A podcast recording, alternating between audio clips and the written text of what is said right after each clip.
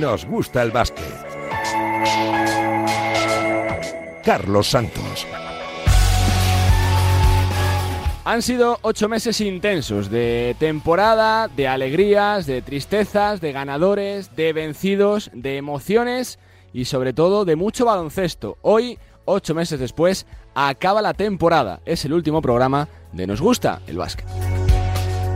¿Qué tal? ¿Cómo estáis? Muy buenas. Bienvenidos una semana más a Nos gusta el básquet con Adrián Portellano en la parte técnica. Por delante algo más de una hora ¿eh? para repasar por última vez en esta temporada 21-22 lo que está pasando en el mundo del baloncesto, que es mucho, sobre todo de mercado, con los banquillos de la Liga Andesa prácticamente ya al completo, los últimos en llegar, ya Kalakovic en Gran Canaria y Martin Schiller, el nuevo integrante del banquillo de Casa de Monta de Zaragoza, posiblemente el nombre que más ha sorprendido. Además, la confirmación de Alex Mumbrú en eh, Valencia, tres años, y de Jaume Ponsarnau como nuevo inclino de Bilbao Basket, que se está moviendo bastante. No va a poder contar la próxima temporada con Ángel Delgado, pero ha fichado un par de jugadores de nivel, como Nicola Radicevic y como Xavi Rabaseda, que está a punto de anunciarse. También en clave de los equipos grandes, pendientes de la confirmación de las caras nuevas en el Real Madrid y en el Barça, que van a retocar bastante su plantilla de cara a la próxima temporada. El Real Madrid ya ha anunciado la salida de Trey Tompkins y de Jeffrey Taylor, mientras que el Barça ha confirmado que Brandon Davis, que Nigel Hayes y que Roland Smith no van a continuar la temporada que viene. Veremos a ver si otros jugadores con eh, cartel y colocados en el mercado como Nick Calates acaban eh, fuera del Barça. En eh, lo que se refiere a Europa, vaya plantilla que está haciendo el Maccabi de Tel Aviv, que dijo adiós a Wilbekin, pero que está fichando absolutamente espectacular, con Dariun Hillar y con un montón de jugadores de primer nivel, igual que Fenerbahce, con el que será el nuevo destino de Scotty Wilbekin, el base del equipo de, que va a entrenar Dimitris Itudis a partir de la próxima temporada. El Anadolu Efes, que ha retocado mucho la plantilla para intentar volver a ser competitivo y ser campeona de Europa, sobre todo por dentro. La ha reforzado con Will Clyburn y con Ante Sisic, que aparecen como la nueva pareja de jugadores interiores de un Anadolu Efes que además se ha asegurado la continuidad dos años más de uno de los mejores jugadores de Europa, de Shane Larkin. En la ACB, el bombazo lo ha dado UCAM Murcia, fichando a un campeón de Europa, a James Anderson, que viene de la plantilla de Anadolu Efes para ser uno de los eh, referentes de los papeles estelares del eh, conjunto murciano. En eh, clave Leporo, pendientes de la situación de estudiantes. Parece que con posible venta a la vista, después de muchos años bajo la propiedad de Fernando Galindo, el club madrileño se plantea vender el club en los próximos días y cambiar su propiedad para intentar cambiar el rumbo que le seguirá llevando una temporada más como mínimo en la Liga LEP. En la NBA, varios nombres propios sobre la mesa. Kyrie Irving y Russell Westbrook, ambos eh, cortados por el mismo patrón. Ambos van a ejercer sus opciones de jugador por una millonada con Brooklyn Nets y con eh, Los Ángeles Lakers y apunta a que seguirán tanto en los Nets como en los Lakers la próxima temporada. Veremos a ver si vía traspaso pueden o no salir de sus respectivas eh, franquicias. Y Paolo Banquero es el nombre propio de la semana, el italo estadounidense, número uno del draft, quizá con sorpresa el gran favorito que era Jabari Smith, el segundo ha sido Holmgren en un eh, draft que corona a Paolo Banquero, que va a ser uno de los nuevos referentes de Orlando Magic, el eh, exjugador de Duke y que va a saltar a la NBA como el eh, número uno del draft, un alero de 2.06 y con una enorme capacidad tanto atlética como de anotación. Y la actualidad la marcan, más allá de los rumores, la selección española, que ha empezado a trabajar un eh, verano absolutamente espectacular. Primero, con un reto importante, sellar la clasificación para el Mundial del 2023. Jugamos el viernes en Zaragoza ante Macedonia, el lunes en Georgia, en Tbilisi ante Georgia, en lo que será el anticipo del próximo Eurobasket, y el día 7 de abril en Riga ante Ucrania en ese partido aplazado que, que, servirá para equiparar el calendario. España, de momento, con tres victorias en tres partidos y con una convocatoria basada en jugadores de la ventana. Muchos de ellos tendrán la oportunidad seguro de estar en la lista definitiva del Eurobásquet. Sergio Scariolo, como siempre, con la ilusión del primer día.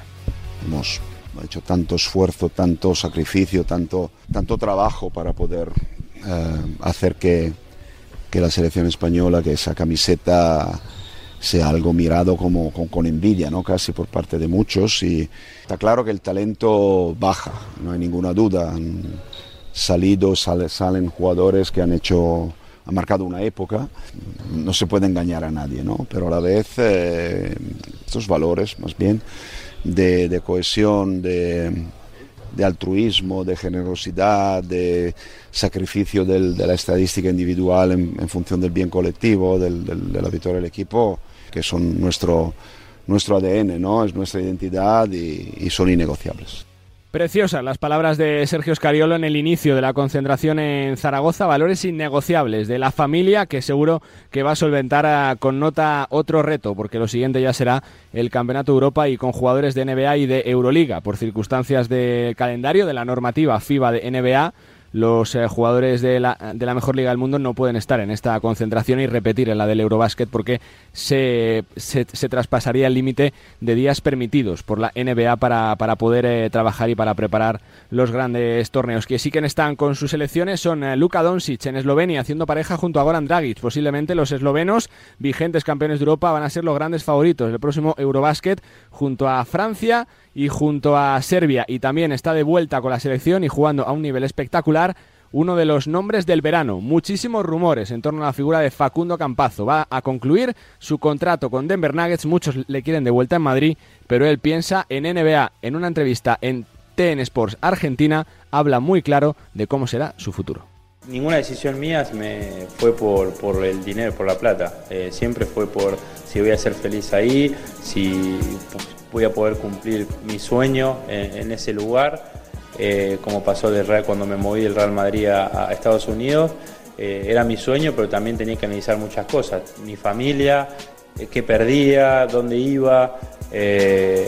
no intenté pensar lo mejor posible y creo que mantenerme en la NBA va por el mismo por el mismo camino. Sería iluso de mi parte obsesionarme con, con quedarme en la NBA si quizá no tengo oferta. Sé lo que no va a pasar un poco. Entonces, a partir de ahí tomaré la mejor decisión.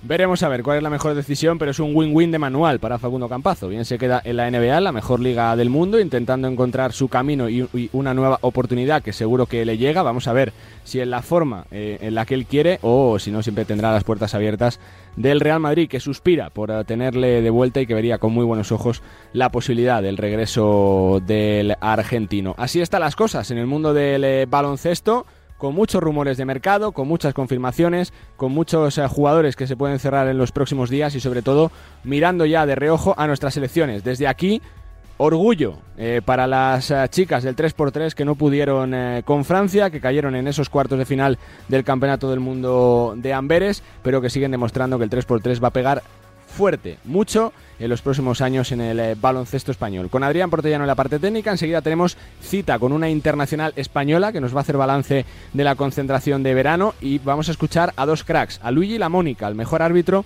de la historia de la Euroliga, en una entrevista deliciosa con Nacho Duque y servidor en marca y también tenemos cita con Tony Parker y es que Benjamin Laguerre desde Francia nos va a traer a uno de los mejores europeos de la historia de la NBA. Casi nada, el último, nos gusta el básquet del año, que arranca ya.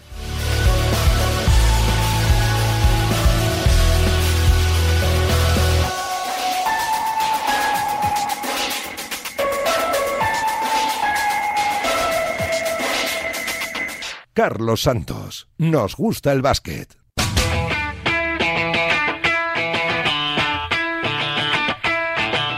Bueno, es el último tiempo de opinión de la temporada. Vamos a echar el eh, cierre a las tertulias de este Nos gusta el básquet en este curso 21-22 que la verdad que nos ha dejado de todo y no puedo estar mejor acompañado por mi compañero de Movistar Plus de 2 contra 1, Chema de Lucas. Chema, ¿cómo estás? Muy buenas. Hola, muy buenas, Carlos. Y también por eh, mi compañero de Radio Marca, Radio Galega, Millán Gómez de Gigantes del Básquet también. Saludos, Millán, ¿cómo estás? Muy buenas. Hola, Carlos. Hola, Chema. Bueno, Chema, comienzo por ti. Eh, si alguien sabe de mercado, eres tú. Eh, de los movimientos que, que, se han confirmado, bastantes ya. ¿Te está llamando la atención quizá el puzzle de entrenadores, que se haya completado tan rápido, que se haya construido la casa por los cimientos o no, de los equipos? Bueno, no, yo creo que, ha llegado un poco, ¿no? ¿Cómo decir esto? El, trámite un poco natural, ¿no? Creo que, que, bueno, que al final ya sabéis, la, la famosa rueda de entrenadores, sí. pues, pues es un poco la que hay, ¿no? Pero, bueno, pues también se ha apostado, ¿no? Pues por, eh, por, por ciertos técnicos, ¿no? Pues eh, probablemente hace unos años nos hubiera extrañado más ver a Les Mumbrú y con una apuesta más a medio, a medio plazo que a corto plazo contractualmente de lo que es habitual en Valencia o bueno, pues que Zaragoza, mm, que bueno, que desde la liga de Tony Muedra ha apostado por técnicos un poco desconocidos para el gran público, pues se ha tirado por un Martin Schiller que a mí, mm, sobre todo en la primera temporada en Zalgiris, me dejó muy buenas sensaciones, o sea, que bueno, que creo que, que pese a que se ha tardado un poco más, pero recordar que con respecto a Europa siempre vamos un poco por detrás en timing, primero porque las finales suelen acabar tarde y segundo porque luego tenemos no el, el primer gran escollo que es el derecho de tanteo del que todavía pues tenemos que esperar a ver qué pasa con los nacionales. eh, Millán, del tema entrenadores, de los Peñarroya, Mumbrú, los que se han confirmado, eh, eh, Ponsarnau, Martin Schiller, ¿quién te ha sorprendido más eh, que haya cambiado de equipo por su llegada, por su fichaje? Pues quizás Martin Schiller, por su, por su perfil, porque me parece muy interesante, porque tiene esa experiencia en un equipo que yo admiro mucho por, por afición, por masa social, por formación de jugadores como Guiris Kaunas. Con Zalgiris ganó títulos, fue muy competitivo en, en, Euroliga, también tiene otra arista en su, en su experiencia con, con la G League también, incluso fue asistente en la selección alemana. Creo que es un perfil que también me parece muy interesante. Es evidente que no tiene experiencia en ACB, pero siempre hay una primera vez para todo. Zaragoza ya le salió bien con la permanencia de Dragan Sakota, que no tenía experiencia en, en ACB. El movimiento, por ejemplo, de Joan Peñarroya, ya lo comenté hace varias semanas en este programa, que seguramente en su exitosa carrera, Joan Peñarroya, ya, Joan Peñarroya aunque es uh -huh. todavía joven, pues siempre ha tenido éxitos en todos los equipos. Seguramente eh, en Valencia no ha tenido tiempo y además eh, bastantes eh, lesiones, aunque yo creo que, por ejemplo, hizo un papel muy digno en, en, en Eurocup. Eh, no tanto en, en, en, la Copa del Rey, donde, donde no compitió en la primera mitad en, cuartos de final. Jaka Lokovic es un, es un perfil también muy interesante para Gran Canaria. Yo creo que Gran Canaria necesita un poquito más de consenso. Eh, Porfi Es un gran entrenador, pero había demasiada controversia, demasiada polémica, demasiada, según comentó él en la rueda de prensa de despedida, pues eh, lejanía entre, entre el club y y él y Jaka Lakovic además es un perfil también que me parece muy interesante. Hay que recordar que, que incluso en su tramo final de, de, de carrera como jugador fue jugador eh, del, del, Barça B, después fue asistente en el Barça B, eh, su experiencia por ejemplo en Bilbao me parece un perfil muy interesante. Creo que es un, un entrenador que ya ha demostrado en su corta trayectoria pues, pues su nivel. Jaume Ponsarnau, que decir de él, tiene un, un nivel sensacional y creo que el ACB, como todos los años, pues está demostrando su, su, su fortaleza, su, su, prestigio y su, y su relevancia. Un ACB que yo creo que cada año es un poquito mejor y se está viendo tanto en fichajes de jugadores como en fichajes de entrenadores. Antes de centrarme en un eh, nombre propio, Chema, vamos un pasito por detrás de, de, Europa, ya no solo de entrenadores, sino también de jugadores por aquello de la, de la plantilla que está haciendo Maccabi, Fenerbahce, Efes, que da la sensación de que se está llevando lo mejor del mercado, sobre todo en clave de equipos eh, de Euroliga, de, de, Madrid, de Barça, de Valencia, Vasconia? Bueno, yo creo que, es que lo he dicho anteriormente, ¿no? Creo que al margen de dejarme en el tintero el nombre de Jaka Lakovic que ha apuntado Millán, que para mí es un gran nombre, ¿no? Que conoce la Sin liga duda, a otros sí, sí. niveles, pero que creo que lo ha hecho francamente bien en Ulm, ¿no? Vimos el campanazo que dio en la Eurocup derrotando a, Juventud, pero volviendo a lo que me preguntabas, eh, bueno, creo que, que, el tema del derecho de tanteo a nivel del grueso de equipos, no de los Euroliga, condiciona mucho el mercado eh, para toma, a la hora de la toma de decisiones. Y luego también es cierto, pues que bueno, que hablamos, mmm, o, o, me pones tres ejemplos que probablemente sean el gran extremo, ¿no? Porque dos ejemplos de los que de los que hablas, ¿no? Como son, pues por ejemplo, Fenerbahce o, o Maccabi son dos equipos forzados no a reinventarse, sí, ¿no? Sí, sí, Porque sí. creo que, bueno, pues el Maccabi sí ha conseguido estar en playoff, pero recordemos, gracias a un ras final tremendo con la llegada de Avi Eben, que es, ¿no? El director, prácticamente el director de scouting del constructor junto a Blas del, del gran Maccabi, ¿no? Que ganó las, las Euroligas, pero que tuvo que dar un paso al frente y ahora llega, llega Katas y tenía que darle un giro y que decir de Fenerbahce, ¿no? Que acabado pues con un Georgievich ganando de nuevo una competición doméstica, pero eh, sin ser capaz de, ¿no? de concretar en Europa como le pasó en, en Bolonia el, pasado curso y luego, pues bueno, los cambios un poco anticipados en EFES porque ya sabíamos que el campeón de Europa lo fuera o no lo hubiera sido esta temporada, dos veces campeón, pues iba a, a reinventarse, ¿no? Creo que el resto de equipos pues van un poco más a, a, al trote, ¿no? Podríamos decir, no tanto a, a velocidad de, de crucero como, como estos que parece que han tirado de chequera y han empezado a fichar nombres. Millán, cada año es más difícil, ¿no? Que eh, hacer proyectos competitivos, porque es verdad que la distancia presupuestaria eh, es, eh, en ciertos casos sideral y que, y que la necesidad hace que, muchas veces se paguen cantidades que en circunstancias más lógicas quizá no se pagarían nunca, ¿no? Sí, seguramente. El experto en el mercado es, es evidentemente Chema, pero pero yo sí tengo la percepción de que cada vez eh, la Euroliga es la competición favorita de muchos aficionados. Yo tengo la percepción de que cada vez más, incluso muchas veces compitiendo con la NBA, y lo digo yo cuando la NBA es mi competición favorita, pero seguramente mi segunda competición favorita eh, sea la, Euroliga. Creo que la CB es cada vez más pujante. Yo creo que venimos de la CB más más eh, de mayor nivel en, en, muchos años, o que yo recuerde, seguramente.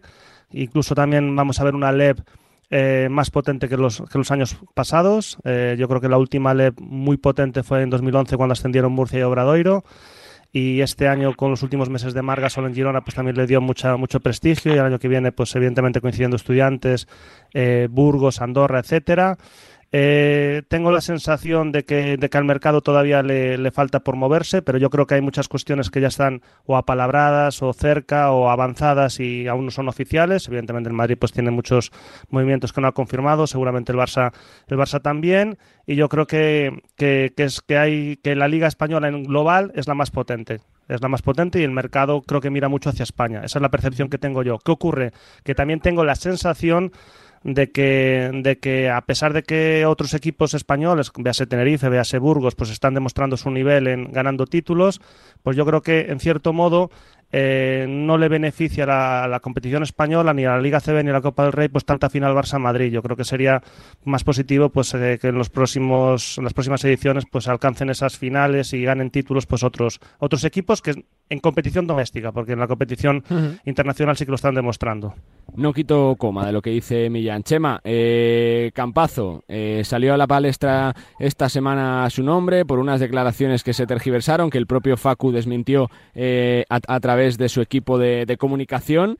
Su deseo es claro, seguir en la NBA, prioridad 1, 2 y 3, como dijo el otro día pero yo no sé si le das uh, chance de que no encuentre una franquicia que, sea, que sea cómoda para él, que, cumpla sus expectativas y que, y que se pueda plantear a su regreso a Europa, Chema. Bueno, a mí me consta que él tuvo ofertas, no él, sino los Denver Nuggets tuvieron ofertas de otras franquicias para los traspasos, pero que Denver, pese a no tener un papel importante esa temporada, más bien no un papel residual, eh, decidió aguantarle en plantilla porque tiene que tomar decisiones importantes este, este verano. Y, y, bueno, pues si no se queda en Denver, pues yo creo que saldrá al mercado NBA. Yo, eh, igual que hemos hablado ¿no? de, durante este curso de esa posibilidad de Juancho Hernán Gómez de venir a España o venir a Europa, yo creo que es otro jugador como Juancho que va a tener mm, pues mucho mercado para seguir allí. Yo no no veo, no no veo a, a Campaso eh, no solo viniendo al Madrid, sino, sino viniendo, viniendo a Europa, la verdad. Eh, lo mismo me equivoco, pero yo creo que, que va a tener oportunidades y una franquicia va a preguntar por él. Millán, tu sensación. Yo creo que tiene mercado NBA. Hay que recordar que que todavía no se han cumplido ni dos años de, su marcha y se ha ido a una franquicia que, que, por ejemplo, esta última temporada solo 10 equipos en la NBA han tenido mejor balance que, que Denver Nuggets. Yo creo que tiene mercado, está todavía en buena edad, 31 años, y, y yo creo que incluso ha demostrado en los minutos que ha tenido eh, nivel y al final tampoco ha jugado tan pocos minutos, ¿no? 18,2 de, de media, 3 menos que casi cuatro menos que la temporada anterior. Es cierto que los últimos partidos pues apenas ha jugado tres minutos en el último, cero en el penúltimo y cuatro en el antepenúltimo, pero incluso demostrando buenas medias, 5,1 puntos, 3,4 asistencias en, en, la última temporada. Yo creo que tiene mercado NBA y es cierto también que, en esas declaraciones, que yo creo que son muy claras, sobre todo a través del Departamento de Comunicación, de esa red social de, de Team Facu, que lo explican todo fantásticamente bien eh, en, los últimos, en, los últimos, en los últimos años, yo creo que a corto, a corto plazo es inviable que vuelva a Europa, pero sí que a medio plazo sí, porque también es cierto que, esa puerta la deja abierta. Dice literalmente que deja la, puerta, la puerta abierta y que es obvio que en algún momento pasará, refiriéndose a Europa, pero que su prioridad 1, 2 y 3 es seguir en la NBA. Por tanto, a corto plazo, absolutamente descartado, y a medio plazo esa, esa, esa puerta abierta, donde él incluso en esas declaraciones dice que el Real Madrid es su segunda, es su segunda casa. Yo creo que el Madrid tiene que seguir eh, su confección de plantilla sin contar sin, sin a, Facu Campazo, pero sí a medio plazo, pues evidentemente contemplarlo. ¿Qué es medio plazo? Pues eh, cuando menos seis meses, un año. Una de rumores antes de cambiar de tema. Chema, eh, en, el, en el Barça, eh, Satoransky, Vesely, Da Silva, salido en las últimas horas el nombre de Kalinic. En el Real Madrid, las salidas ya confirmadas de Jeffrey Taylor y de Trey Tonkins, fichajes de Sergio Rodríguez de Musa y de Gessonia. ¿Cómo se han reforzado los finalistas de la liga? Bueno, yo creo que bien, ¿no? Creo que el Barça, pues bueno, pues tras un tras un final de temporada difícil, ¿no? Yo creo que un poco precipitado eh, tras, podríamos decir, ¿no? No sé si llamarlo fracaso o desengaño, ¿no? En la, Final Four, pues ha ido un poco cuesta abajo, pero estos cambios estaban un poco programados, ¿no? Creo que no, que no pillan a nadie eh, de sorpresa. Bueno, yo creo que Satoransky, pues es un jugador muy interesante y sobre todo que está en un momento de eh, carrera personal y profesional magnífico, pero que bueno, ya sabemos que en la NBA es muy difícil eh, hacerse sitio. Da Silva fue una de las grandes sensaciones en el Salva de Berlín de, esta temporada, sobre todo su irrupción, podríamos decir, eh, no contemplada y creo que se han movido muy bien. Y luego Vesely, la, la, interrogante para mí es ver ¿no? esos problemas recurrentes de lesiones, pues, pues cómo está, ¿no? Pero creo que son grandes nombres, han vuelto a la carga por, por Kalinic, que creo, ¿no? Que, que, lo van a hacer, creo que este verano no va a haber problema y, va, y, van a conseguir cerrar el, el, fichaje, eso por parte del Barça. Y bueno, por parte del Madrid, pues yo creo que el plan es sencillo, ¿no? Creo que, que la, la palabra podría ser rejuvenecer, ¿no? La, la plantilla con, con jugadores como Musa, como, como Edson ya, con la vuelta de Sergio Rodríguez en esa posición tan delicada y con tantos problemas precisamente desde la marcha, ¿no? La, suya fue anterior, ¿no? Pero, sí, sí, casi, casi. Pero, pero claro, pero han tenido jugadores de muchísimo nivel, ¿no? Como, como Campazo, como, como Luka Doncic y bueno, vamos a ver qué pasa, ¿no? Con el enigma Fabián Coser, parece que hay una disparidad tras el gran final de curso del francés, que, que él quiere dos años y parece que el Real Madrid solo le ofrece uno. Vamos a ver qué pasa con él y bueno, íbamos a ver tres selecciones de Anthony Randolph, si llega una la pivot más, eh, si Ezon ya se recoloca en el 4 y a ver qué pasa con el base.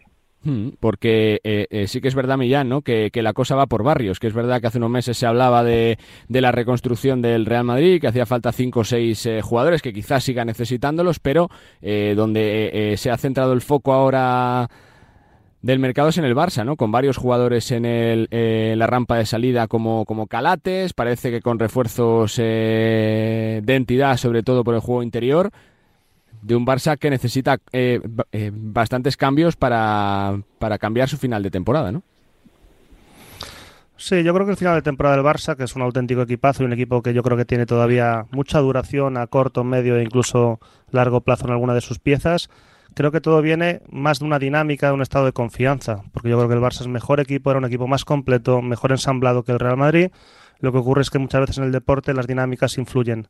Y creo que el Barça eh, tenía esa, ese punto concreto, buscaba ese, pico de forma que se dice en el argot ciclista en, la Final Four. Eh, fue eliminado sorprendentemente por un Real Madrid que, había eh, bajado claramente su nivel en, en febrero-marzo y a partir de ahí el Real Madrid eh, son vasos comunicantes Madrid-Barça. Entonces el Madrid empezó a crecer y el Barça a decrecer y creo que hay muchas dudas, creo que las declaraciones públicas de Salunas Jasikevicio siendo un grandísimo entrenador, pues creo que perjudicaron, un Brandon Davis donde que seguramente se veía más fuera que dentro, eh, excesivas críticas de Jasikevicio públicas a los jugadores, una cuestión es hacerlas públicas y otra cuestión es hacerlas privadas, privadas es, es, es otro formato pero públicas se dañan todavía más al jugador. Un Brandon Davis pues que seguramente se veía más fuera que dentro. Eh, Nick Calates que, que, según varias informaciones pues le decían que tenía que buscarse una salida. Seguramente el timing cuando se le avisa, eh, cuando se le informa de esta situación no fue el mejor. Tú no le puedes avisar a un jugador con contrato en vigor, con contrato en vigor, recuerdo, en pleno desenlace de liga y el Barça yo creo que tiene muchas piezas para, para, para, para, continuar este proyecto. Yo creo que el proyecto del Barça tiene muchísima continuidad, con un Nico Mirotic excelente, que yo siempre, ya sabéis que todos estos años que llevo en Radio Marca, siempre digo... Siempre digo que a mí Mirotic iba a ser decisivo, siempre lo dije desde que llegó en 2019 al Barça. Si, cuanto más jugase al poste, cuanto mm. más fuese Chucola o eh, más que Tricola, que evidentemente tiene una grandísima capacidad de rango exterior, pero al poste es también absolutamente eh, decisivo. Eh, cola in the paint, por así decirlo, ¿no? Y creo que tiene mucho futuro el Barça. Satonaski sería un, un fichaje muy icónico, un jugador con, espectacular, un jugador que es capaz de defender a en, las defensas de cambios, un jugador físico, un jugador con un tren inferior sensacional, espectacular, que tiene anotación, que tiene dirección. Jan Vesely, ¿qué vamos a decir de, de Jan Vesely? Es cierto que, como dice Chema, ha tenido problemas de lesiones, pero por ejemplo, esta temporada recuerdo un partidazo suyo precisamente contra el Barça en, en Turquía, otro partidazo en, en, San Petersburgo contra, contra Zenit. Creo que el Barça tiene futuro. Y en el caso del Madrid, evidentemente, aprovechar esta dinámica, pero que el título no esconda las lagunas que mm. tiene el equipo, sobre todo que gana una liga sin bases, sin bases puros. Creo que el, Madrid tiene que fichar en, esa posición. Evidentemente tiene que fichar también un 4 por esa lesión de Anthony Randolph. Creo que la vuelta del Chacho pues es, cerrar un poquito el círculo después de seis años fuera. Eh, un jugador que ha demostrado esta temporada, por ejemplo, en Euroliga con 4,5 asistencias su, nivel todavía actual, jugando un partidazo, por ejemplo, recuerdo en el, en el Palau, con bastantes partidos en Euroliga cercanos a las, a las 10 asistencias, siendo decisivo en el, en el, en el, en el final de, de Liga Italiana, donde ganó 4-2 a la, a la Virtus. Gezón ya es un jugador también que puede jugar de 3 o 4, un jugador polivalente, un jugador de ese perfil un poco Gavidec en el sentido que puede hacer las dos posiciones, con mucho tren inferior, con, capacidad de tiro espectacular y Musa eh, pues es un anotador puro. Necesita mucho balón, a ver cómo se gestiona esa, esa situación y, repito, el Madrid creo que también tiene que fichar otro, cuando menos director de juego y yo creo que también necesitaría un director y por supuesto la renovación absolutamente prioritaria e indiscutible de Fabián Coser, que es un jugador trascendental en el último lustro de la historia del Real Madrid. Y por eh, cerrar esta última tertulia de la temporada, Chema, la selección, eh, las ventanas. Es verdad que, España parte con, con, ventaja, esos tres primeros partidos eh, con victoria. Es, son diez días de julio claves, ¿no? Cerrar, llegar al día siete con seis victorias es prácticamente dejar el trabajo hecho para poder centrarse un poquito en la preparación del Campeonato de Europa, ¿no?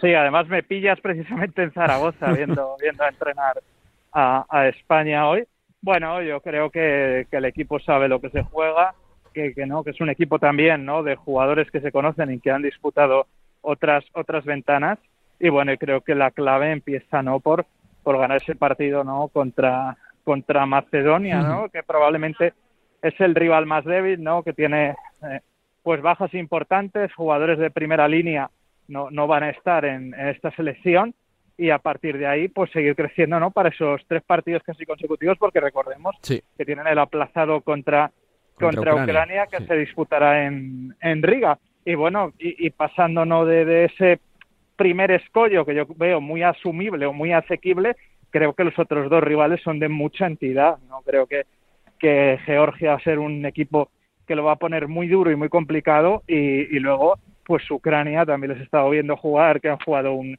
un torneo amistoso contra Eslovaquia y Portugal. Y, bueno, creo que también es un equipo muy a tener en cuenta. O sea que, que a crecer en estas ventanas y luego pues a tener un break de apenas un mes para pensar en el europeo. Buenas pruebas, ¿no? De fortaleza mental eh, para el grupo Millán, ¿no? La, visita a Georgia, el partido de hmm. Riga ante Ucrania, que es una, una, una selección que siempre ha respondido eh, eh, hmm. desde la famosa concentración de Benavís pero que tiene buenas pruebas para, para la consolidación, ¿no? Para que termine el 7 de julio con prácticamente España clasificada para el Mundial. Esta selección alternativa de fases de clasificación ha sido una garantía desde el primer momento. Y hay que recordar que cuando empezó este perfil de selección hace unos años, eh, recibió bastantes em, críticas, bastantes prejuicios eh, y después demostró un nivelazo sensacional. Un equipo que después eh, acabó siendo campeón del mundo. Eh, evidentemente con otros jugadores en la mayor parte, pero que jugaron ese mundial gracias a que esa selección, por así decirlo, B, los clasificó. Para mí la selección es una garantía, Sergio Oscariolo es una, garantía, los jugadores son una garantía, el cuerpo técnico es una garantía.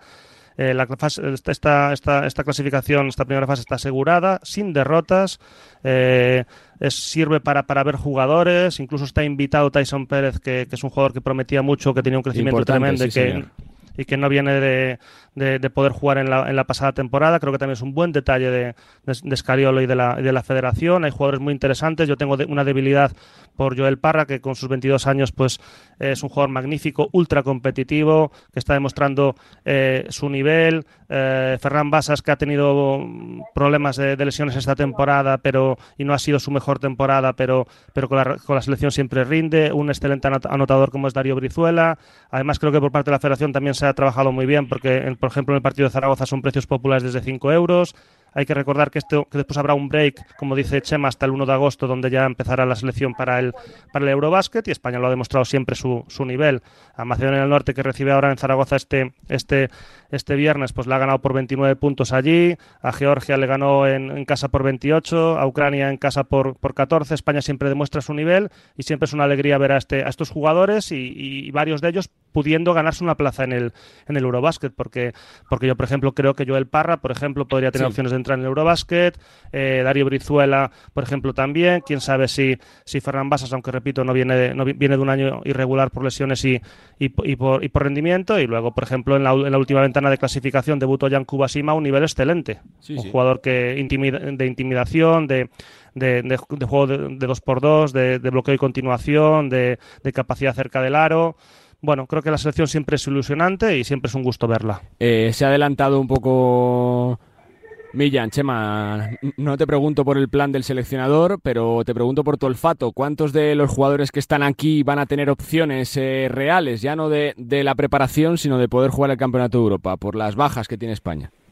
Em, no lo sé, la verdad. Lo que lo que sí creo, ¿no? Que, que, va a ser importante, ¿no? Esa posición de director de juego, vamos a ver, ¿no? Probablemente sea la más entre comillas coja por los problemas de, de, lesiones, ¿no? De hecho, yo he podido saludar a un eh, Carlos Alocén que está en plena en plena recuperación, ¿no? Pero que estaba que estaba por aquí. Eh, y bueno, creo que ese puede ser un puesto clave en el que hay que ver cómo va la evolución. Pero creo que a diferencia de otras selecciones eh, la gran ventaja que tiene España es que tiene mucho donde elegir para ser capaz de hacer no dos hojas de ruta distinta, ¿no? Estamos viendo, eh, pues hemos visto hasta incluso en amistosos a jugar no a Campazo o a Doncic con sus respectivas selecciones de cara pues pues estas ventanas clasificatorias. Eh, España, pues bueno, pues puede un poco guardar esos jugadores NBA o esos jugadores, ¿no? Que han acabado pues sus competiciones nacionales hasta hace nada y, dar un poco de, refresco y seguir confiando en este bloque que es el que va a seguir, ¿no? Entre comillas, pues también sacándonos las castañas del fuego en esas ventanas para todos los torneos. Bueno, yo mm, quiero ver, ¿no? Cómo se soluciona esa posición de uno, que puede ser en la que más incógnitas haya de cara, de cara al europeo, pero evidentemente creo que, que, bueno, ya tuvimos, ¿no? En esos Juegos Olímpicos confirmaciones de retiradas, pero creo, y solo es intuición, no información, que todos los jugadores que esperamos que estén van a estar, ¿no? Pues la verdad que, es un verano que ilusiona y mucho y que hay que confiar plenamente en esta selección que dirige magistralmente Sergio Escariolo. Pues eh, chicos, que gracias por todo, por la temporada, por vuestro tiempo, que disfrutéis de las vacaciones y que pronto volvemos para seguir charlando de baloncesto. Fuerte abrazo, gracias. un placer, un abrazo grande a los dos. Chao. Chema de Lucas desde Movistar y desde 2 contra 1, Millán Gómez desde Gigantes, desde Radio Marca y desde Radio Galega. Un lujazo para poner punto y final a las tertulias de este Nos gusta el básquet en esta temporada 21-22. Volveremos con la 22-23 y con la sensación y con la confianza plena de que, de que España estará ya prácticamente con pie y medio en el próximo Campeonato del Mundo del año 2023.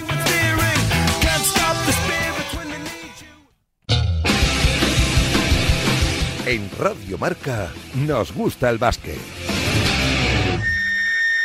Ha sido un privilegio poder hablar en las páginas del eh, diario Marca y en la sintonía de Radio Marca con eh, posiblemente el mejor árbitro que ha tenido el panorama europeo en toda su historia. Un hombre que ha dirigido más de 3.000 partidos. Luigi Lamónica, que colgaba el silbato en eh, la final de la Euroliga. Después de muchísimos años como árbitro profesional, dirigiendo mundiales, Juegos Olímpicos, campeonatos eh, de Europa, finales de Euroliga y sobre todo en su país, en Italia, donde es una absoluta referencia junto a Luigi Colina y su nombre yo creo que ya está en la élite de los árbitros europeos y por, y por supuesto una persona de referencia en la historia de la Euroliga que ha colgado el silbato. Esto nos contaba a Nacho Duque y servidor, lo mejor de una entrevista extensa con un mito del arbitraje, Luigi La Mónica. ¿Ha hecho la cuenta de cuántos partidos ha dirigido desde que, desde que, desde che si hizo professionale, Guarda, por lo menos? Guarda, no, non ho un conto preciso. Eh, negli ultimi mesi ho provato a fare un, un conteggio e ti potrei dire forse 3.000. Tu considera che ho arbitrato quasi, se- quasi 700 partite nella Lega di Serie A. Ajá. Eh, eh, in Eurolega credo che siano 450. FIBA molte di più perché sai con i tornei estivi si, si arbitrava tantissimo. Eh, se consideri poi le partite di A2 di Serie B allora probabilmente so- arrivo quasi a 3000. Ajá. ¿Cómo se consigue llevar tantos años en la élite de los árbitros, eh, señor La Mónica? Non, non lo so, io credo che la, la cosa importante è stata la passione, io mi sono sempre divertito, io non ho mai considerato eh, arbitrare un lavoro, anche se poi lo è diventato negli ultimi anni della mia carriera. Eh, per me è sempre stato un, eh, un hobby, nel senso che un hobby professionale, logicamente impegnava gran parte della mia vita, però io l'ho sempre visto come un divertimento, eh, fino all'ultima partita io mi sono sempre divertito. Forse questo è stato il, il grande segreto che mi ha permesso di rimanere ad altissimi livelli per tanto tempo. ¿Veía después sus partidos? ¿Qué sentía cuando comprobaba que se había equivocado en una jugada? Guarda, eh, la vita dell'arbitro sembra- sembrerà strano, ma noi impariamo dagli errori che facciamo, nel senso che io credo che sia parte fondamentale del lavoro di un arbitro quello di, di- di riguardarsi le, le proprie partite e cercare di vedere il motivo per cui abbiamo fatto gli errori. Non è tanto il fatto dell'errore singolo, perché noi sappiamo benissimo che è impossibile arbitrare una partita senza un errore. Tante volte non se ne accorge nessuno, nel senso noi lavoriamo con la meccanica, cioè il- questo eh, modo in cui noi ci muoviamo nel campo, noi la chiamiamo meccanica perché è un, è un modo di far muovere tutti e tre gli arbitri eh, in modo che, che ci siano delle, eh, de- delle zone dove ognuno di noi guarda eh, principalmente il, il gioco. Eh, però la, la cosa importante è che quando noi sappiamo di aver fatto un errore dobbiamo studiarlo e capire soprattutto il motivo per cui è stato fatto, perché sono una serie di, di- di- di situazioni che si ripetono, non dico ad ogni partita, ma molte si ripetono tutte le partite e quindi quando noi ci troviamo nella stessa situazione dobbiamo fare qualcosa per evitare di ripetere l'errore. Ti faccio un esempio, come un giocatore che sbaglia i tiri liberi. Se questo giocatore non fa 100, 200, 300 tiri liberi al giorno, la sua percentuale rimarrà sempre la stessa.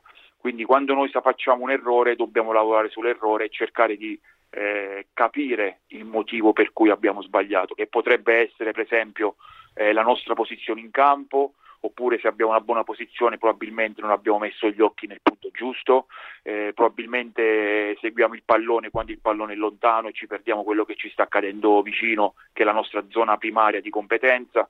Quindi sono, sono tutte cose che un arbitro deve, deve studiare, si deve rivedere tante volte. Noi purtroppo eh, facciamo, tanti, facciamo tanti errori eh, e impariamo dai nostri errori.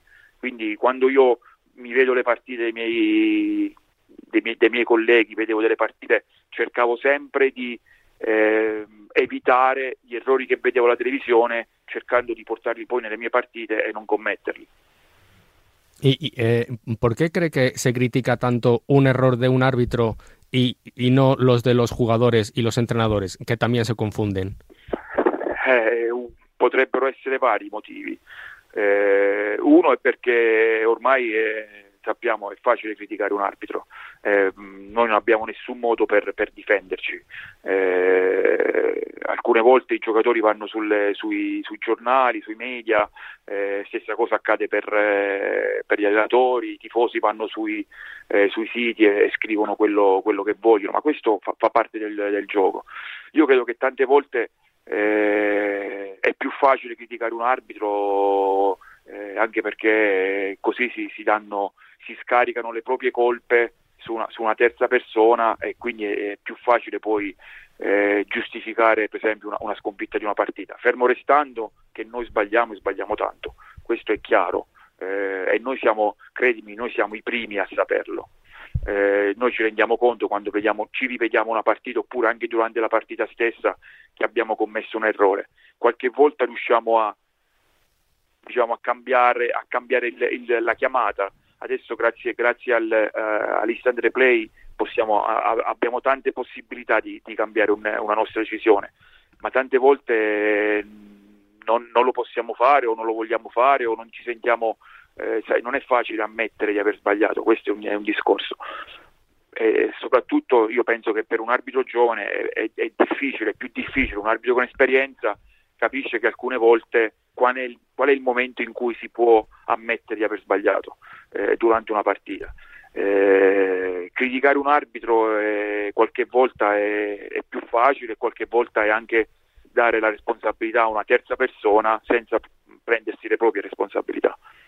Mm, ¿Tiene usted amigos entre los jugadores y los entrenadores? ¿Puede un árbitro ser, ser amigo de, de, jugadores y entrenadores? Eh, allora, eh, io ho tanti amici che, che, giocano a pallacanestro, anche a buon livello, allenatori, allenatori che, che, ho conosciuto in, in Italia che avevano, hanno fatto una carriera in Serie A e poi adesso probabilmente non allenano più. È difficile avere degli amici, eh, per esempio io quest'anno ho arbitato solo l'Eurolega, sai, è difficile avere degli amici, eh, io ho, ho, conoscenti, anzi ne ho, ne ho tanti di conoscenti amico è qualcosa un po' di diverso, però io ho amici che fanno gli allenatori, ho amici che, hanno, che fanno gli, eh, i giocatori. Eh, tante volte eh, incontrandoci e parlando delle loro partite, delle mie partite, ci scambiamo delle, delle idee che eh, durante, durante, una partita o dentro il campo è difficile da, eh, da, da avere. Una, un, molte volte io agli allenatori chiedo come, come allenano le loro squadre, cosa gli fanno fare eh, co- cosa fanno durante gli allenamenti, perché per noi è anche importante sapere cosa gli, gli allenatori insegnano ai giocatori, se insegnano al di fuori delle regole o se insegnano nelle regole, perché logicamente per loro eh, è importante vincere la partita, qualche volta è importante vincerla anche con qualche irregolarità. Eh, quindi probabilmente loro insegnano delle cose che, lo, che, sono al di fuori del regolamento oppure perché non, veramente non, non le sanno però dire che, che io ho amici nel, nell'Eurolega o in Serie A eh, no, perché io non, non, sono mai andato a cena con un allenatore o con un, eh, con un giocatore che ho arbitrato il giorno prima o il mese prima o l'anno prima, no, amici no, conoscenti tanti, tanti ma di amici solamente persone che probabilmente io non ho mai arbitrato. No sé si un árbitro puede llegar a ser una de las estrellas, pero si había en los árbitros uh, de Europa era posiblemente usted. Eh, por lo menos era el más mediático ¿no? y reconocible, Luigi. Guarda, eh, probabilmente questo dipende dal fatto che ho avuto una, una carriera lunghissima, eh, probabilmente perché ho fatto veramente delle partite che sono rimaste eh, indelebili nella, nella, mente delle persone, quindi eh, io, credo, io, credo, non di essere, sta, di essere stato uno dei, degli arbitri eh, con la più lunga carriera, quindi probabilmente sai, mi, an, anche diverse generazioni mi hanno potuto vedere sul campo e quindi per questo motivo forse sono, eh, il, è il motivo per cui la gente mi, mi riconosce. Eh, devo, de, devo, ringraziare tutte queste persone perché eh, mi hanno fatto sentire eh, importante eh, nella mia carriera, nel senso che ehm, mi davano sempre eh, de- degli attestati di stima notevoli, no? quando tu vai in giro e ti chiedono di, eh, di, di, fare una foto anche quando sei lontano da un palazzetto, il giorno prima o il giorno dopo in aeroporto, eh, quindi capisci che forse qualcosa di buono nella tua carriera lo, lo, lo hai fatto. Quindi mi, mi, fa, mi, mi, ha fatto molto piacere avere questi, questi momenti nella mia carriera.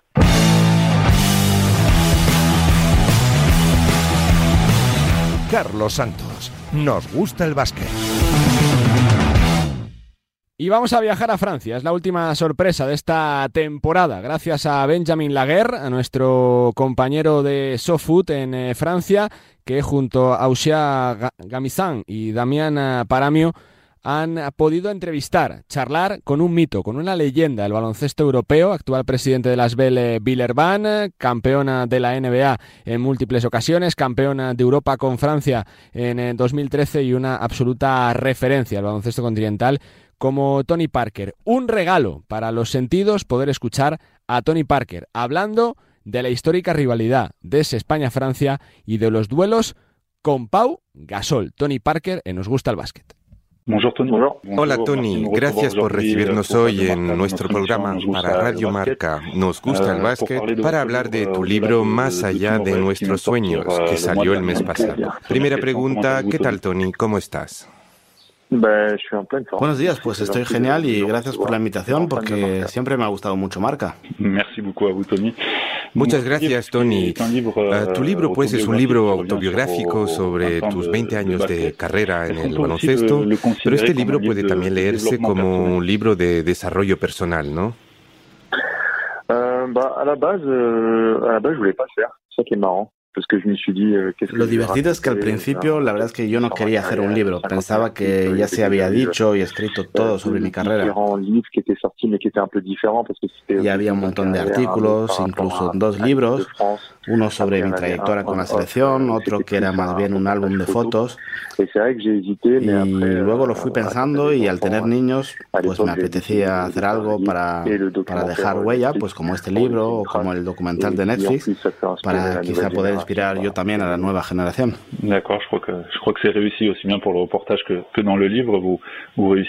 De acuerdo. En efecto, tanto en el libro como en el documental Netflix se nota el impacto que has tenido en el baloncesto francés, europeo y mundial. En cuanto al público español y a la relación que tienes con España, ¿puedes comentarnos un poco lo que ha sido la rivalidad entre Francia y España durante más de una década?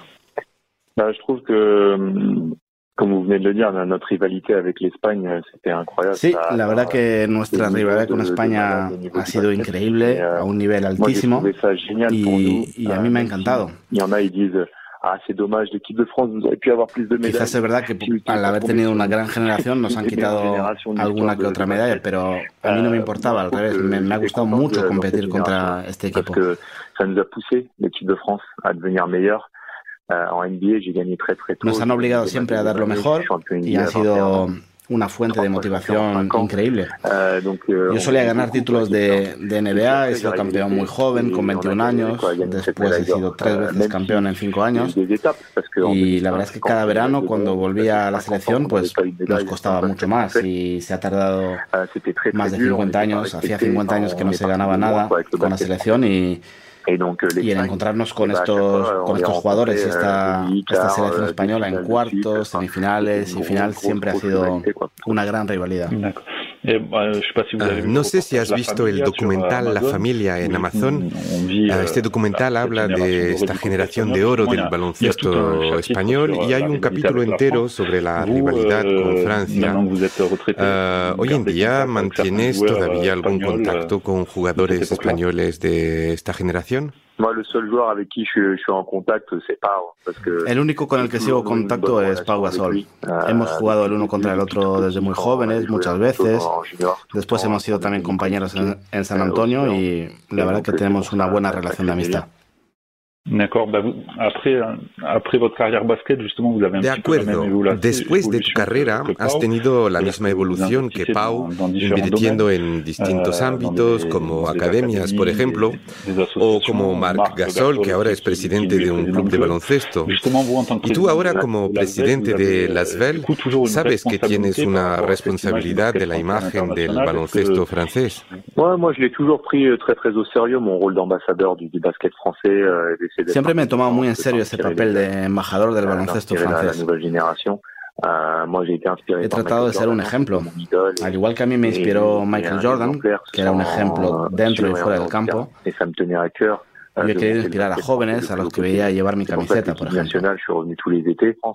Por eso también he querido volver cada verano con la selección, porque yo sentía la obligación de conseguir una medalla con Francia. Así que sí, siempre he estado muy orgulloso de jugar por mi selección. Y ahora, como presidente de las VEL, en las últimas temporadas estás en una dinámica de construcción bastante positiva en cuanto a resultados, ¿no? Sí, muy feliz. Hemos sido campeones de liga tanto en chicos como en chicas. Es una cosa que no se había conseguido nunca el mismo año tener a dos equipos en primera y, campeones a la vez. Es otro tipo de adrenalina, pero para mí no tiene precio ver a la gente feliz y experimentando cosas que yo he vivido también como jugador cuando ganaba títulos. Estoy muy ilusionado con esta nueva vida y me permite seguir ayudando al baloncesto de mi, país, que eso era muy importante. También tenemos academia, incluso ya tenemos una segunda, porque el tema escolar nos importa mucho también. Has hablado de diversificación de tus proyectos. Sabemos que las VEL tiene un acuerdo global de cooperación con el Olympique de Lyon en fútbol. Uh, ¿Qué esperas de este acuerdo? Oui, bah ça c'est une super asociación. Moi j'ai toujours adoré el foot, donc euh, je trouve que el basket. Siempre me ha gustado el fútbol. Euh, Creo que con el baloncesto son dos mundos que se llevan muy bien. Uh, conozco al presidente del Lyon desde hace 15 años. Ya somos amigos. Eh, se ha hecho con 35% de mi equipo masculino y 10% de mi equipo femenino. Y la verdad es que hemos conectado bien y tenemos una buena conexión y todo ha ido de forma natural. Ahora tenemos un nuevo pabellón que se estrena en 2023 y la verdad es que con el All Group se puede decir que ya somos una gran familia. Muy bien, recordamos que el título del libro es Más allá de mis sueños. ¿Cuáles son ahora los sueños más allá del baloncesto?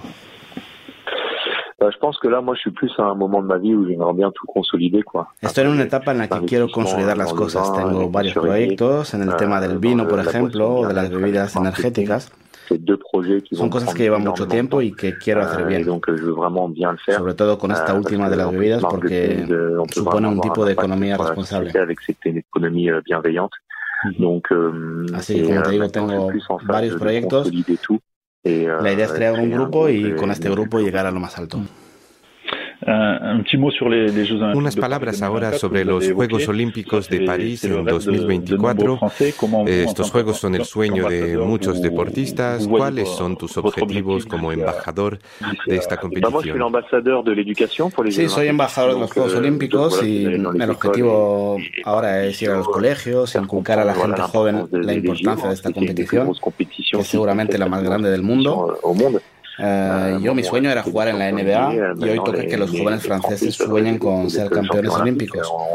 Tenemos el equipo para, para conseguirlo, así que Y en los otros deportes, pues también nos vamos a preparar muy bien para hacer una, unos grandes Juegos Olímpicos en casa.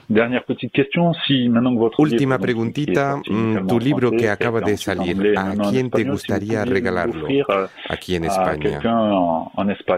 ¿A alguien del mundo del baloncesto o no? ¿En España? A, Pau. A Pau. A Pau. A Pau. A Pau. ¿Y con qué dedicatoria? Uh, a mon ami Pau. Para mi amigo, Pau. Muy bien, muchas gracias Tony Parker por haber aceptado la invitación de Radio Marca y de Nos Gusta el Básquet. Te deseamos lo mejor en todos tus proyectos, tanto a nivel personal como a nivel profesional. Hasta pronto. Merci Tony, au revoir.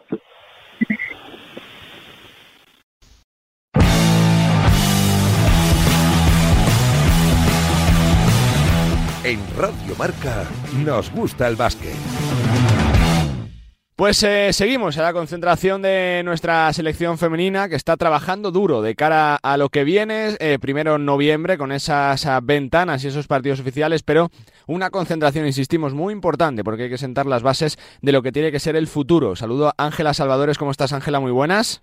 Hola, buenas tardes. Porque es una concentración eh, bastante importante. No es verdad que no hay partidos de los oficiales, pero hay que trabajar mucho, conocerse, los sistemas, el seleccionador y esa dinámica de grupo tan clave para lo que viene, ¿no?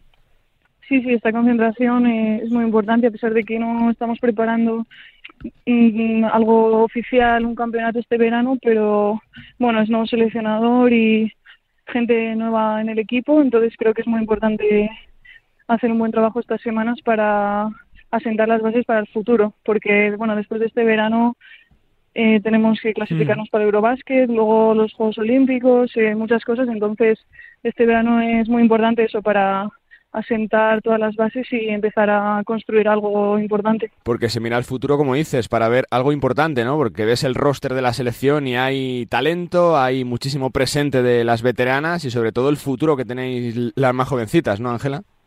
Sí, sí, sí, creo que tenemos muy buenas jugadoras pero y muy buen cuerpo técnico, pero bueno, eso hace falta trabajar juntas para, para construir un equipo y que todas juguemos cómodas y nos entendamos bien y pues eso, construyamos algo importante que, que nos ayude a estar arriba en el futuro. Pero sí, partimos de, de buenas jugadoras y de muy buen cuerpo técnico, así que estamos trabajando duro para, para conseguir lo que queremos.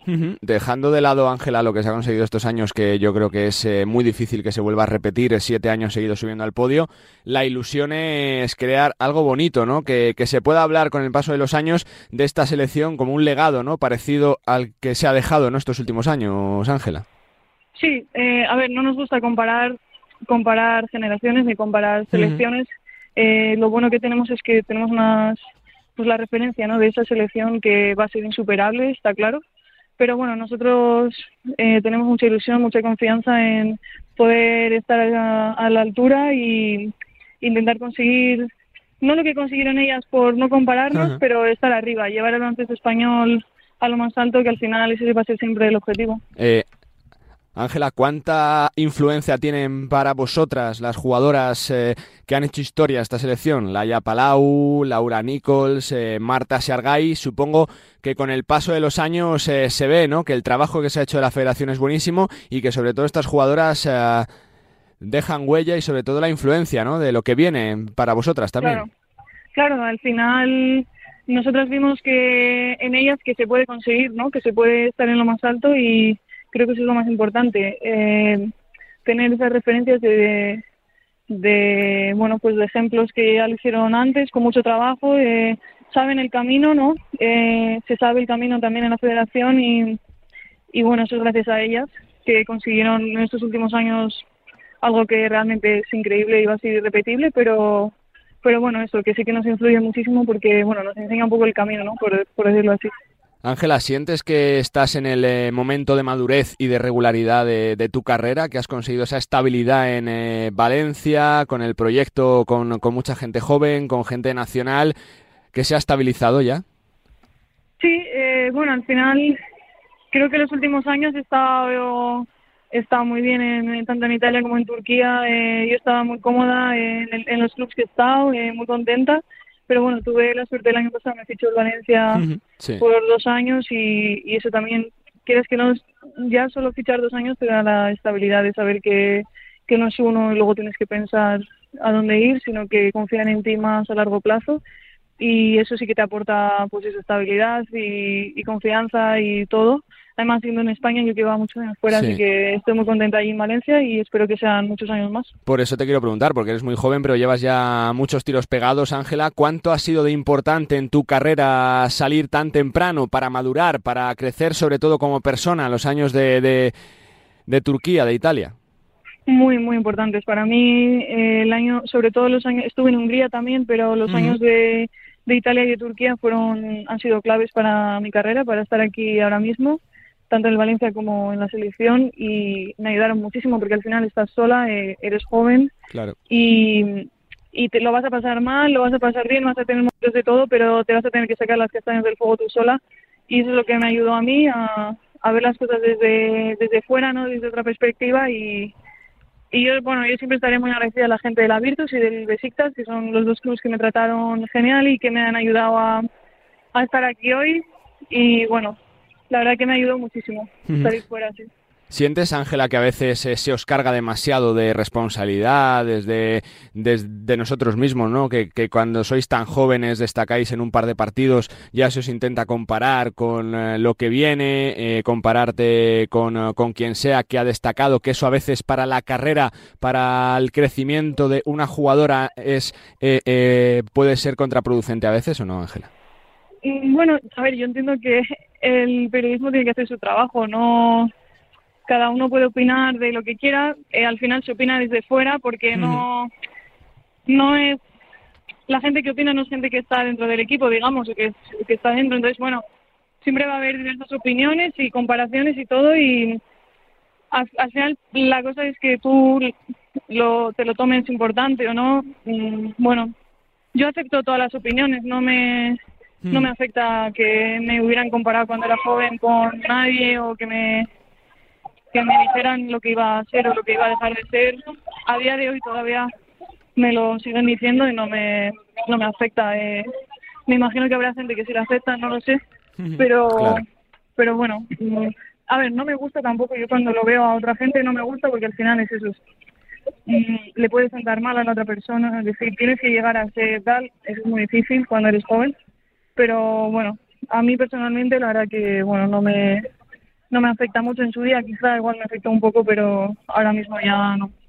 Te pregunto por el proyecto de, Valencia. Es verdad que en los últimos años se ha competido contra Avenida, que evidentemente está más consolidado, tiene los años de experiencia, pero es un proyecto bonito, ¿no? Que ha ganado títulos, que ha conseguido cosas y que, y que seguramente va a tener mucho futuro por delante, ¿no? En los próximos años, Ángela.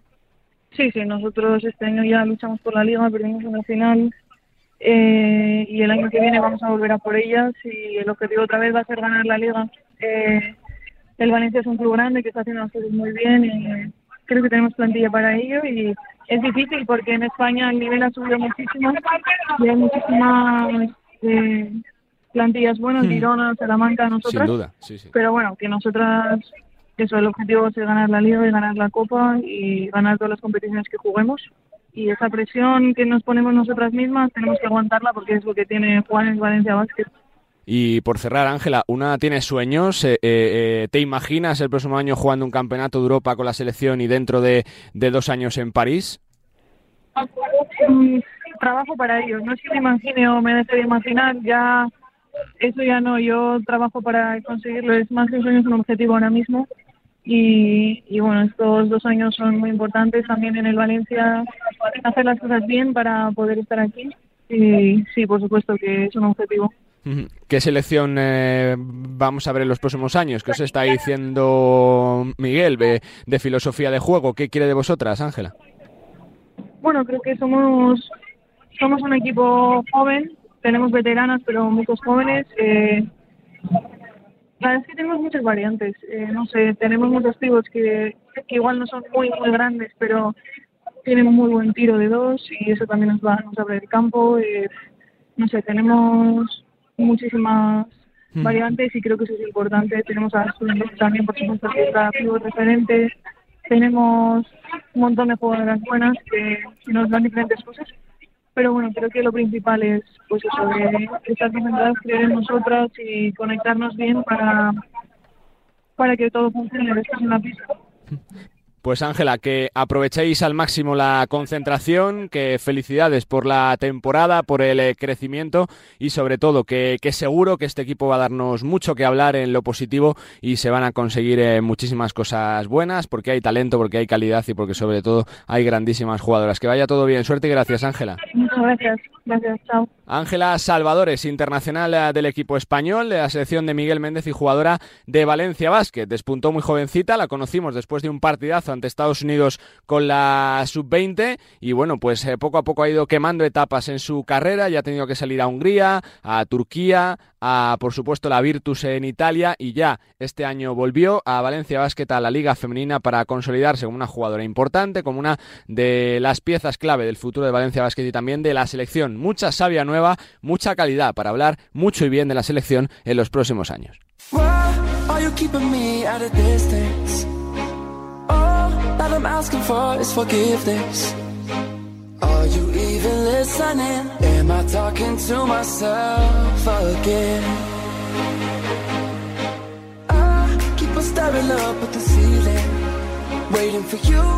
Venga, tramo final de este Nos gusta el básquet porque hay que hablar de NBA. Saluda a Jorge Quiroga. Jorge, ¿qué tal? ¿Qué tal? Muy buenas, Carlos. Porque tenemos varios puntos sobre la mesa. Primero, el eh, draft eh, la semana pasada que ha coronado a Paolo Banquero, jugador de Duke 206, que va a jugar en los Orlando Magic en número uno, Italo estadounidense. Jorge. Sí, ha sido una de las grandes sorpresas. Yo creo que desde hace muchos años no había un vuelco en el draft como el que ha habido, incluso gente santones como Adrian eh, Bornarowski había dado otros tres, los que casi todo el mundo pensaba, que eran Jabari Smith, eh, Chet Holgren y, luego Paolo Banquero como número tres, y falló.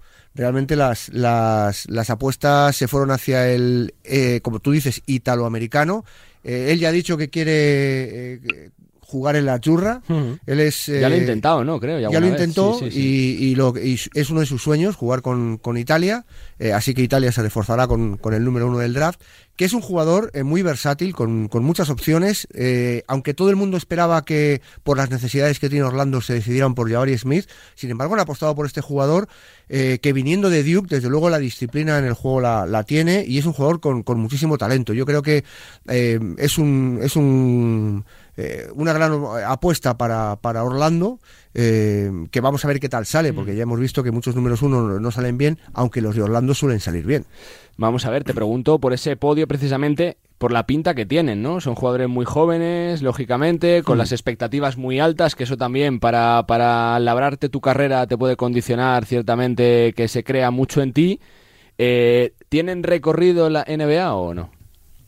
El asunto es eh, que estos jugadores eh, probablemente no sean los más talentosos de los últimos drafts, aunque se dice que este es un draft con más jugadores perdón, preparados para jugar en la NBA que para que, talentosos. De hecho, no había jugadores con demasiado cartel y eso es una de las cosas que eh, probablemente más se, se, se, echaban de menos, ¿no? Que hubiese un jugador mucho más mediático que convirtiera el draft en algo más llamativo. No lo había. Sin embargo, son jugadores preparados porque incluso hasta el sexto o séptimo puesto son jugadores que ya se cree que pueden jugar y que pueden tener un impacto rápido en la NBA. Pero insisto, van a ser jugadores eh, que no sean estrellas desde el principio. No va a ser un Jamorant o jugadores así que puedan liderar una franquicia desde el primer minuto. Van a tener que esperar, van a tener que madurar y van a tener que seguir el proceso eh, que generalmente tienen que seguir. No estamos ante jugadores que van a, impactar de inmediato, pero jugadores que están preparados, que pueden jugar en la NBA. Dos jugadores con cartel sobrado, eh, díscolos en su comportamiento eh, más allá de lo deportivo, Kyrie Irving y Russell Westbrook. Parece que ambos van a hacer valer su opción de jugador, uno por 40 millones, otro por 43, creo. O sea, es una, una, una pasta gansa. Eh, difícil de renunciar. Eh, se habla ahora de lo que puede pasar con ellos, ¿no? Porque se ha hablado mucho de, Kyrie Irving, del posible deseo de LeBron James de juntarlo otra vez en los Lakers eh, con él y con Anthony Davis, de que se quieran desprender de Westbrook, pero claro, ¿Quién quiere estos jugadores, sí, Sí, sí, el problema es que son una rémora. Primero por, por rendimiento, porque se ha visto que no son jugadores que puedan liderar proyectos ganadores. Bueno, Kyrie Irving lideró uno de ellos, pero está muy lejos de, de, aquel Kyrie Irving que vimos en Cleveland. Y Russell Westbrook ya hemos visto que es un jugador, eh, un gran jugador de cara a sus propias estadísticas, pero un mal jugador en cuanto a crear juego colectivo. Y además son una rémora en lo económico, porque claro, son contratos que arrastran los equipos y que no se pueden, de los que no se pueden desprender. El problema de Kyrie Irving eh, lo tienen los Nets y de hecho ya estaban incluso pensando en la posibilidad de salir de ellos dos, es que eh, si se va a Kyrie Irving, probablemente se vaya también Kevin Durant y el proyecto vuele por los aires. Eh, la única posibilidad que se, que, se, que se barajaba para que se marchara Kyrie Irving era un sign and trade, o sea, aquello de firmar, renovar y traspasar. Hmm. Si él se iba, Kevin Durant prácticamente detrás pediría el traspaso y se marcharía también. Y en esas condiciones solamente los Lakers estaban interesados en hacerlo, en esas condiciones. Pero claro, lo que ofrecen los Lakers no es suficiente, ¿no? Y yo creo que a Russell Westbrook ahora mismo el problema que tiene es que tampoco tiene cartel en la NBA. O sea que son jugadores que va a ser muy difícil que se quiten de encima. ¿Sería una quimera soñar con un cambio? Un intercambio, bueno, es una posibilidad. con Westbrook o no? Es una posibilidad. No es una quimera, es una posibilidad porque además son contratos que, se contrapesan uno con el otro, no, habría ningún problema. El problema es si los Nets mm, quieren a un jugador como Russell Westbrook o si lo, mm, si lo reciben es para quitárselo de encima también, ¿no? Porque si se quitan a a, a Kyrie Irving y se va Kevin Durant, porque evidentemente es, una, es un efecto dominó, se va a Kyrie Irving, se va Kevin Durant y el proyecto tiene que, volver a empezar, ¿no? Eh, para los Lakers sería lo ideal, sería probablemente el escenario mm. ideal. Te quitas a Russell Westbrook, viene Kyrie Irving y sería, a ver, sabemos lo disco y lo problemático que es Kyrie Irving también, pero también sabemos el talento que tiene y lo que puede dar. ¿Qué crees que va a pasar, Jorge, por tu feeling, por tu conocimiento de lo que te dan ya los años de experiencia? Pues yo creo que ahora mismo eh, los Nets van a quedarse con Kevin Durant, o sea, con, eh, con Kyrie Irving un año entero hasta que termine el, su contrato eh, y probablemente los Lakers sí consigan quitarse a Russell Westbrook, pero lo van a tener que hacer con, con, maniobras...